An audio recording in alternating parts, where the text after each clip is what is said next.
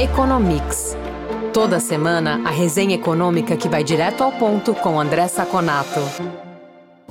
Olá, ouvintes do Economics. Começa aqui mais um bate-papo com André Saconato, que é economista e faz uma análise dos principais índices e fatos que movimentam o mercado e afetam o dia a dia das empresas e também dos consumidores. Tudo bom, Saconato?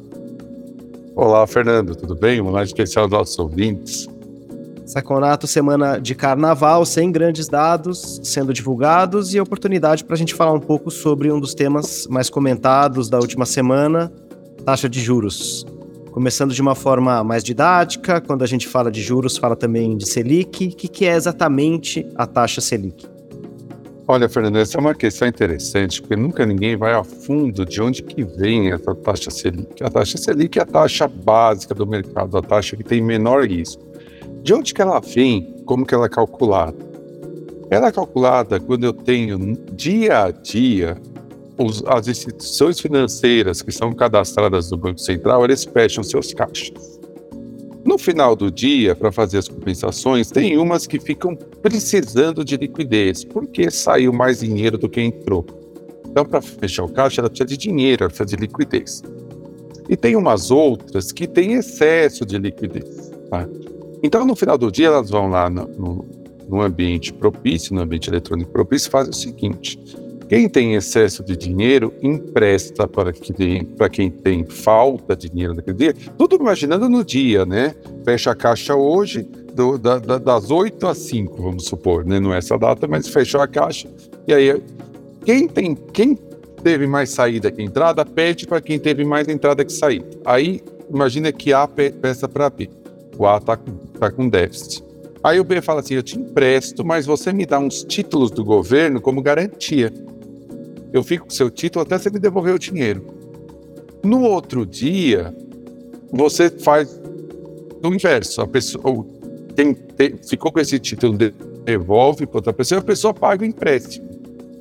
Então, o que, que acontece? Essa taxa de juros é uma taxa medida diária e com risco muito baixo, porque se a pessoa não pagar, a outra fica com o título dela, né? Que o título do governo é o título mais seguro da economia. Por isso essa taxa é muito baixa e diária. E aí você extrapola essa taxa para mensal e para anual. A gente está mais acostumado a ouvir anual, que é 13,75. Tá? É a partir daí que a gente vê a taxa. Por que, que ela é a taxa básica do mercado? Porque ela é trocada, ela tem como garantia o ativo é mais seguro do mercado. É muito difícil que o governo dê um calote, é quase impossível. Portanto, toda taxa que vem depois tem que ser mais cara que ela. Então dá para você imaginar que a taxa que o banco empresta para o empresário é a mesma taxa Selic, é a taxa base. E aí o governo vai subindo, o Banco Central vai subindo e baixando de acordo com as necessidades da economia. Agora, como que é definido o valor da taxa de juros? Como que ela é determinada? Quais parâmetros influenciam na decisão do Banco Central? Essa é uma questão também muito interessante, pelo seguinte. O que, que é a taxa Selic? o Banco Central ele determina a taxa Selic seja 13, 12, 11, 15 em reuniões no, no Comitê de Política Monetária de 45 45 dias. O que, que ele faz quando ele sobe ou baixa a taxa de juros? Qual é o objetivo dele? O objetivo dele é tirar ou colocar mais moeda na economia. Se ele sobe os juros, fica mais interessante para as pessoas e para as empresas é, é, colocar dinheiro no mercado financeiro, em títulos, porque o juro está alto, então a, a, as pessoas vão e dão dinheiro para o Banco Central, né, as pessoas cadastradas, e esse dinheiro sai da economia. Se ele baixa a taxa de juros, o que acontece? As pessoas, pô, se eu colocar no rendimento, numa poupança, em um índice e tal, eu vou receber menos. Então eu não vou colocar, vou ficar comigo e esse dinheiro continua correndo na economia. Quanto mais a inflação nada mais é que o preço do dinheiro. Se eu tiver muito dinheiro na economia, o dinheiro se desvaloriza em relação aos outros produtos. Então, se for comprar um, um quilo de arroz, de, num momento e no segundo momento tem mais dinheiro na economia, eu vou ter que dar mais dinheiro pelo mesmo quilo de arroz. Isso é inflação.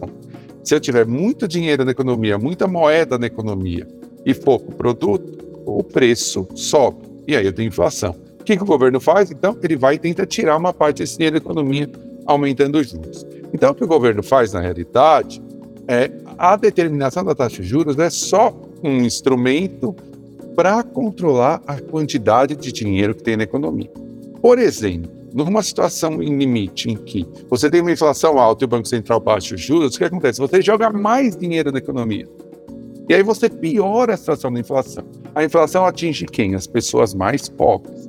Então, não é que o Banco Central tem um prazer, né? Ou tem algum tipo de volúpia de aumentar os juros, que ele quer aumentar o mercado financeiro. Qualquer declaração nesse sentido é uma declaração populista e sem sentido. O que ele está fazendo é tentando proteger o valor da moeda. Se ele está com taxa de juros alta, é porque o país necessita de juros altos, e não porque ele faz isso, porque ele quer. Quer saber mais sobre o comportamento da economia? Conferir indicadores e pesquisas que orientam o mercado? Ter acesso a informações de especialistas em primeira mão e conteúdo exclusivo? Visite o lab.fecomércio.com.br.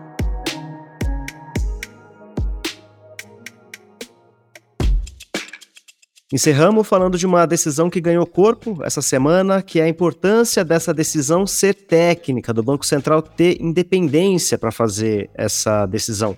Qual é a importância disso, Saconato? É muito importante, Fernando. Por quê? Porque é óbvio que para a população, o senso comum geral, é muito interessante você falar que você é um governo está baixando os juros para as pessoas consumirem mais, para ter mais uh, dinamismo na economia. Isso é uma mentira, é uma declaração populista. Você pode até ter no curto prazo, mas aí a inflação aumenta, vai aumentar, e o que acontece?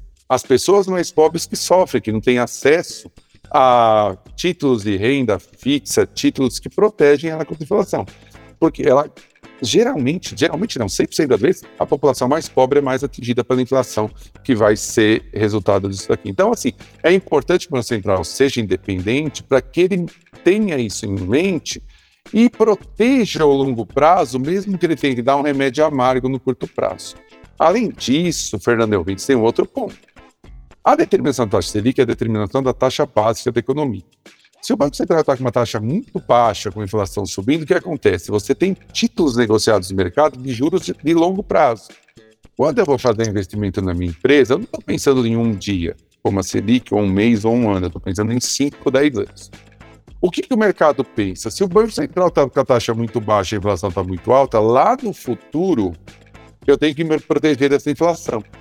E os juros de longo prazo, o juro que o que a, empresa vai buscar no banco, ele já sobe, mesmo que a taxa de juros da Selic esteja baixa.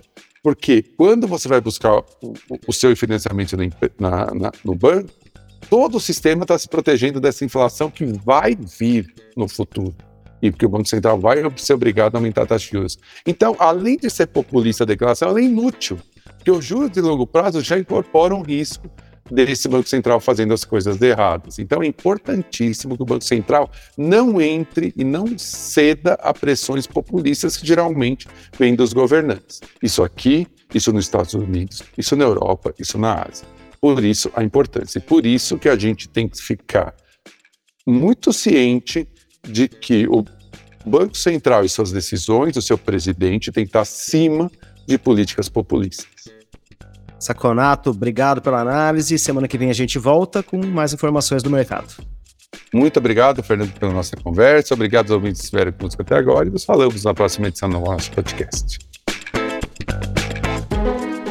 Informação e análises inéditas. Mobilização empresarial. Ferramentas de negócios exclusivas. Tudo isso você encontra no lab.fecomércio.com.br. Acesse agora e confira.